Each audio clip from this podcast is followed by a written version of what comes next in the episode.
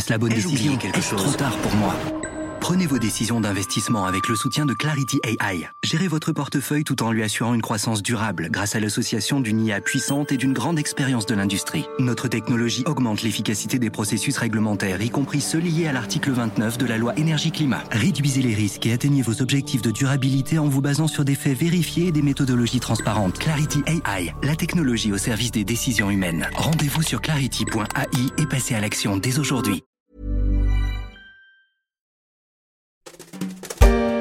2021, année de la pénurie. Pénurie de semi-conducteurs pour les voitures et le matériel électronique, pénurie de jouets, pénurie de meubles Ikea et de sneakers, et enfin, pénurie de soignants dans les hôpitaux. Ça ne date pas du Covid, et c'est plus embêtant qu'un jouet qui manque au pied du sapin.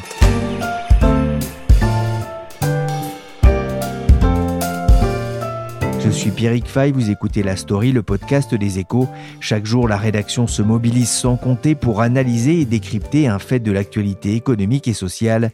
Et aujourd'hui, on va s'interroger sur l'avenir d'un hôpital en mal de soignants. More on that lawsuit against Houston Methodist Hospital now. Last week, more than 175 employees there were suspended without pay for failing to get inoculated. Cela s'est passé aux États-Unis en juin dernier.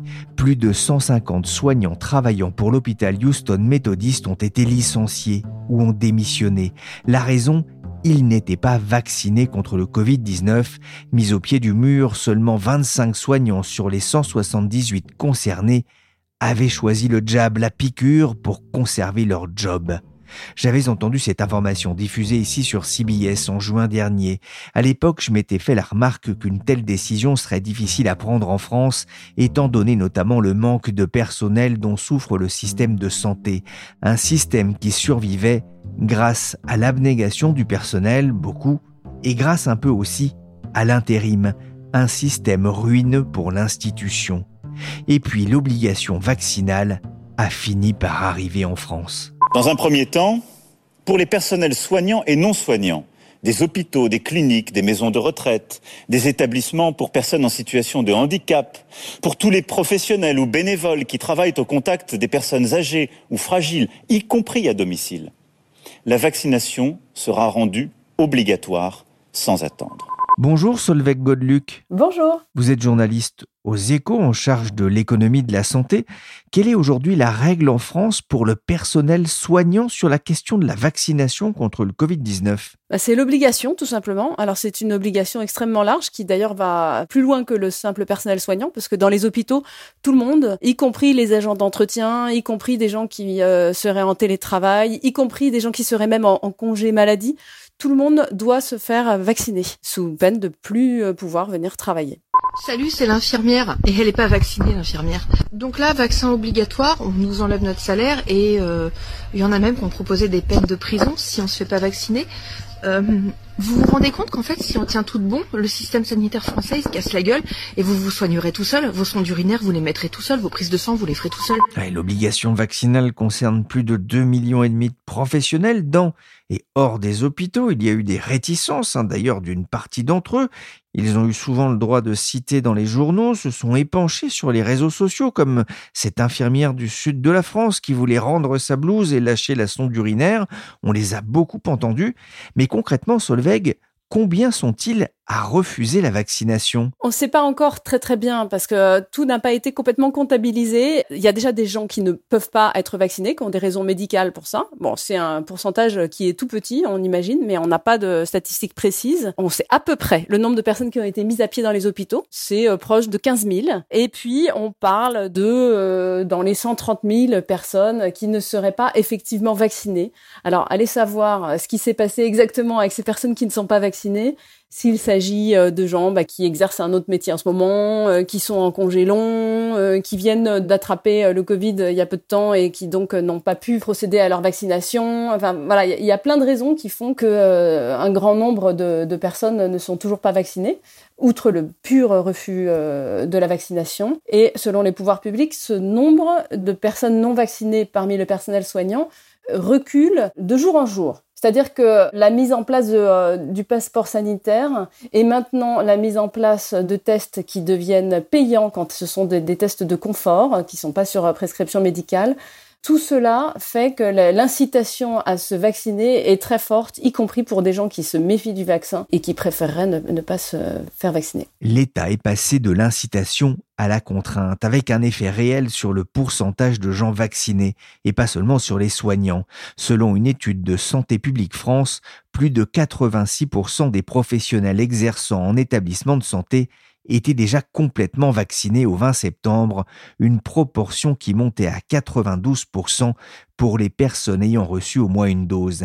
Il faut se souvenir d'une étude réalisée en fin d'année dernière auprès du personnel soignant des EHPAD. Ceux-ci travaillent auprès de la population la plus à risque et seulement 19% disaient souhaiter se vacciner ils sont aujourd'hui 92% à l'avoir fait.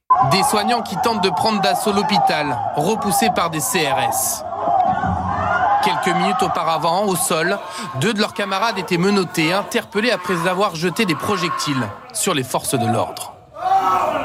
Il aurait considéré nous comme des criminels, comme des malfrats, et nous dit nous pas accepter ça. Nous, l'hôpital public, c'est du jamais vu. Il y a tout de même des résistances dans certaines régions, notamment dans les Antilles, comme on a pu l'entendre dans ce reportage de LCI en Martinique, des images assez hallucinantes, hein, dans un endroit où l'on est censé soigner les bobos plutôt qu'en infliger. La situation reste tendue aux Antilles, mais aussi en Guyane Oui, bah, enfin, dans les dom-toms, de manière générale, c'est sûr que la situation est beaucoup plus difficile. L'épidémie est beaucoup plus forte qu'en euh, métropole. On peut prendre l'exemple de la Martinique ou de la Guadeloupe où moins d'un tiers euh, des habitants sont vaccinés. Donc forcément, nous, on est arrivé à, aux trois quarts hein, des Français de, de métropole euh, vaccinés. Donc c'est un pourcentage beaucoup plus fort et on est bien protégé. C'est-à-dire qu'aujourd'hui, même si euh, l'épidémie repart un petit peu, on voit pas du tout même de conséquences sur les hospitalisations euh, à ce stade. Alors que là-bas, le, baromètre est encore extrêmement sensible parce qu'il y a trop peu de gens qui sont vaccinés.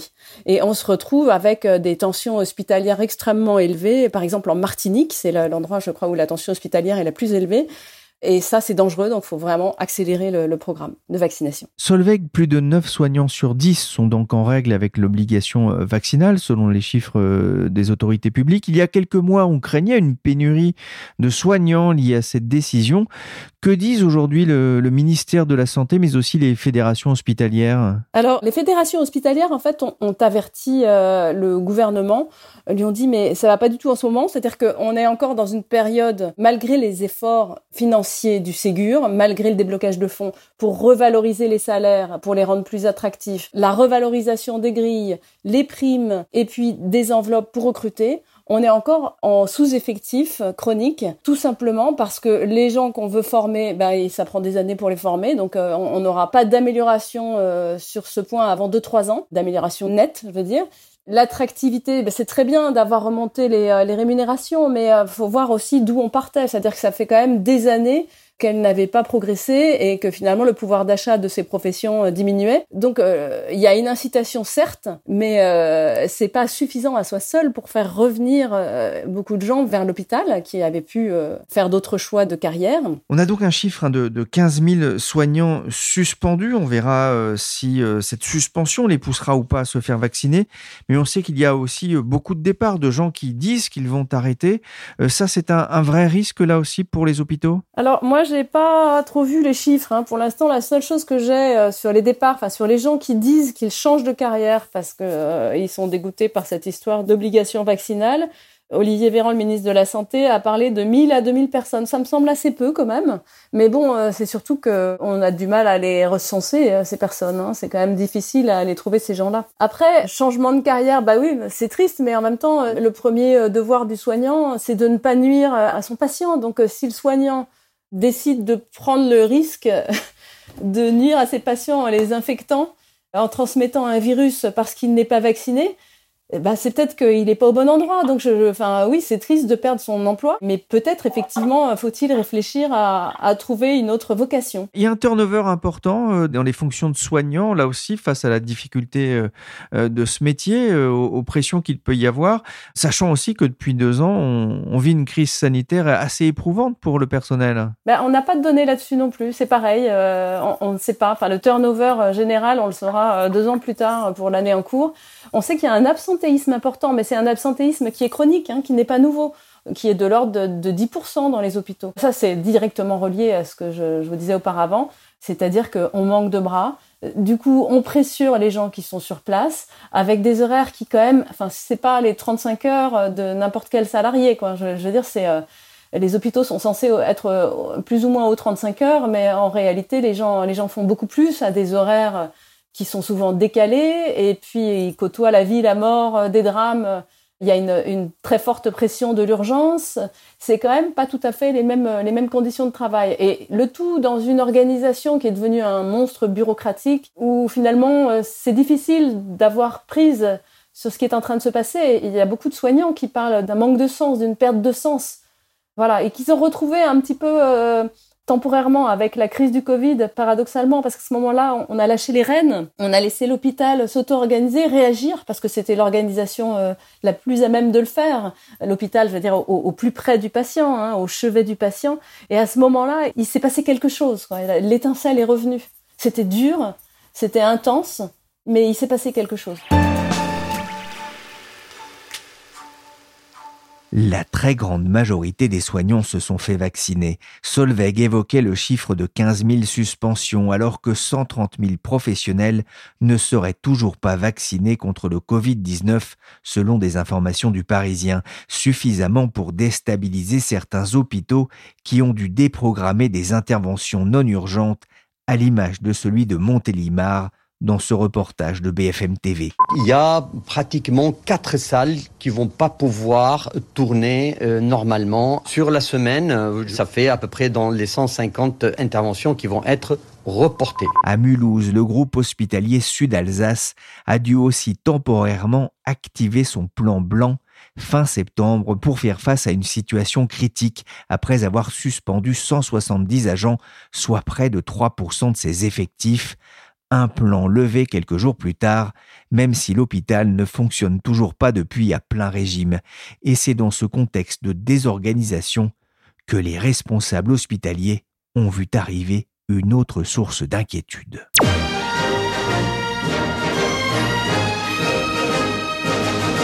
Là-dessus vient se greffer une réforme qui euh, vise à lutter contre ce qu'ils appellent le, mercenariat euh, médical c'est-à-dire l'intérim des médecins, des praticiens hospitaliers à l'hôpital. Vous savez que c'est un phénomène qui est déjà ancien mais qui euh, ne cesse de prendre de l'ampleur. C'est-à-dire que comme les hôpitaux n'ont pas assez de personnel, ils recrutent en intérim des gens qui remplacent des postes euh, parfois vitaux qui permettent de faire tourner des services. Donc ils marchent avec des internes qui sont pressés comme des citrons et avec des intérimaires qui pour le coup sont eux-mêmes praticiens hospitaliers dans d'autres hôpitaux et qui viennent faire des piges, arrondir leur fin de mois euh, avec ces missions d'intérim qui coûtent très cher. Alors, ça coûte tellement cher que le, gouvernement aurait bien aimé, enfin, et les hôpitaux auraient voulu euh, diminuer la facture. Donc l'année dernière, euh, une proposition de loi a été votée euh, qui prévoit de plafonner systématiquement les vacations de ces intérimaires à un montant euh, qui est inférieur au tarif de marché aujourd'hui, même s'il est tout à fait honnête et, supérieur en tout cas au coût d'un médecin euh, titulaire.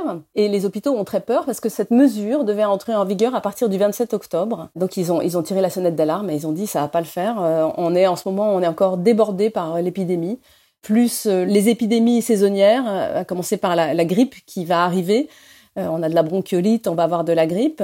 Donc euh, c'est sans doute pas le moment. Les gens sont épuisés, ils sortent d'un an et demi euh, de, crise épidémique et on manque toujours de bras. C'est pas le moment pour faire cette réforme, même si c'est une réforme de bon sens. Le gouvernement a accepté de repousser la mise en œuvre de cette mesure de la loi RIST à l'année prochaine, sans préciser de date le temps de s'organiser. Ce cri d'alarme a été entendu, vous le disiez, Solveig, alors qu'il y a encore près de 6500 malades du Covid hospitalisés en France.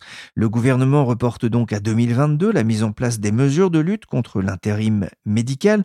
Mais l'intérim, c'est vraiment ce qui fait tenir un, hôpital public à, bout de souffle? Bah Oui, bien sûr. Enfin, ça dépend un peu des hôpitaux. C'est-à-dire que quand euh, vous êtes dans un grand hôpital parisien ou dans un, un grand CHU, euh, dans n'importe quelle ville de France.